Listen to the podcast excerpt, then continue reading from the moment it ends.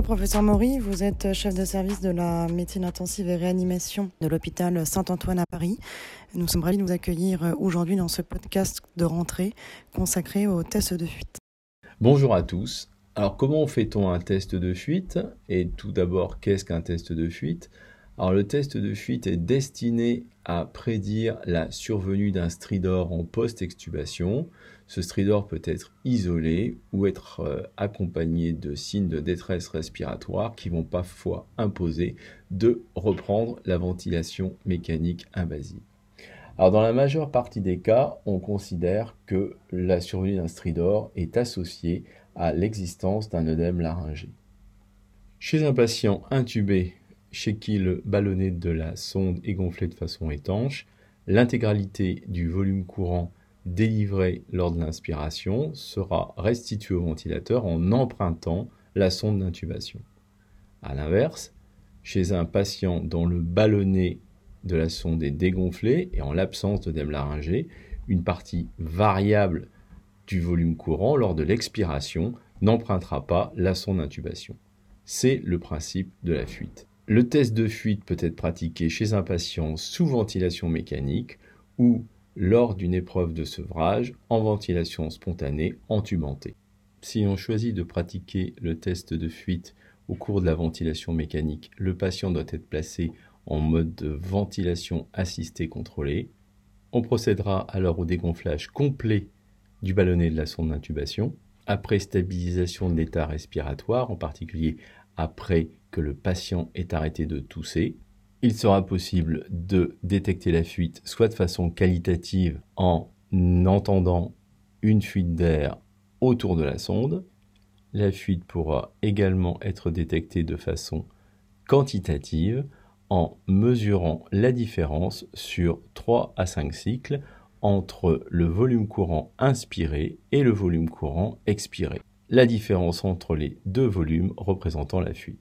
Si l'on pratique le test de fuite chez un patient en ventilation spontanée lors d'une épreuve de tubanté, il convient, après avoir dégonflé complètement le ballonnet, d'obstruer la lumière de la sonde avec la pulpe d'un doigt et de regarder si le patient peut respirer normalement ou lors d'un effort de tout.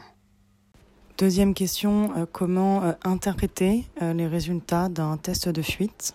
Alors, il convient tout d'abord de bien être vigilant sur la signification du test. En effet, dans la littérature, un test positif signifie souvent qu'il n'a pas été détecté de fuite quand celle-ci est évaluée de façon qualitative ou qu'elle est inférieure à 110 ml quand elle a été effectuée de façon quantitative. Afin d'éviter toute confusion, il est sans doute plus pertinent de dire que la fuite est présente ou que celle-ci est quantitativement significative. Intuitivement, la mise en évidence d'une fuite semble être associée à l'absence d'œdème laryngé. Ceci a été mis en évidence dans des études Princeps. Malheureusement, les études de confirmation menées par d'autres équipes ne confirment généralement pas la bonne valeur prédictive de ces tests. Certains points sont d'emblée à souligner. Si le test de fuite est pratiqué chez un patient en ventilation mécanique, la détection d'une fuite, voire sa mesure quantitative, va dépendre des paramètres utilisés pour la ventilation. Or, ceux-ci ne sont pas standardisés. Quel débit d'insufflation faut-il utiliser? Quelle valeur de pression expiratoire positive faut-il utiliser et faut-il en utiliser une?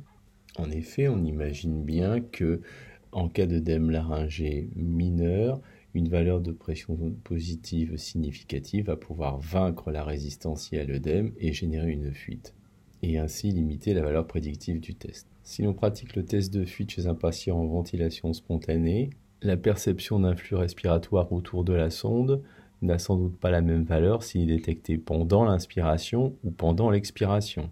Ce point est rarement précisé dans les études. De même, si l'on cherche à détecter une fuite pendant la toux, on comprend aisément que la pression générée par la toux va pouvoir vaincre un œdème laryngé modéré et ainsi donner une valeur faussement rassurante. Alors faut-il pour autant abandonner les tests de fuite? Ben, Probablement pas. Euh, s'il est vrai que la sensibilité et la spécificité qui ont été observées par euh, des études de confirmation sont moyennes, voire médiocres, toutes les études s'accordent par contre trouver une valeur prédictive négative du test de fuite très satisfaisante avec des valeurs qui dépassent généralement 90%. La détection d'une fuite écarte donc vraisemblablement avec une bonne valeur prédictive une extubation compliquée.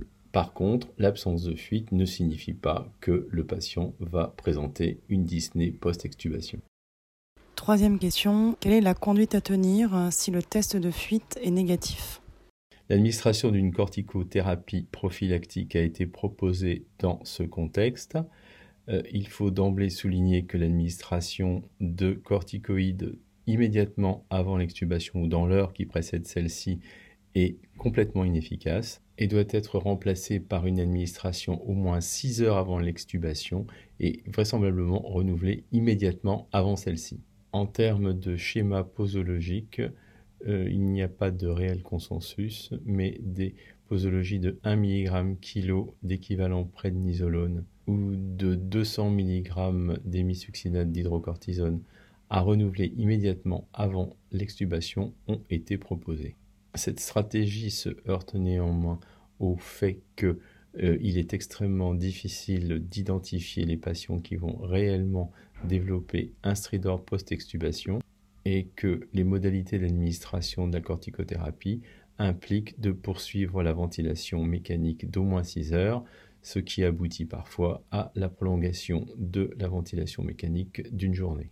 Lorsqu'une intubation difficile a été signalée chez le patient qui va être extubé, et si celui-ci présente une fuite absente ou quantitativement négligeable, il peut être intéressant d'utiliser un cathéter d'échange lors de l'extubation.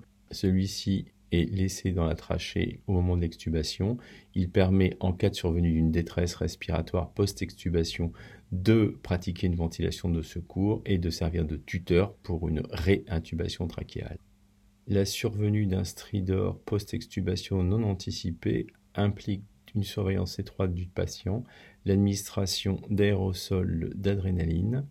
Le recours à la ventilation non invasive est discuté car il pourrait retarder le moment d'une réintubation trachéale. Au total, le test de fuite permet surtout d'identifier les patients chez lesquels le risque de survenue d'un stridor est minime. Merci beaucoup, professeur Maury, pour euh, la réalisation de ce podcast très instructif.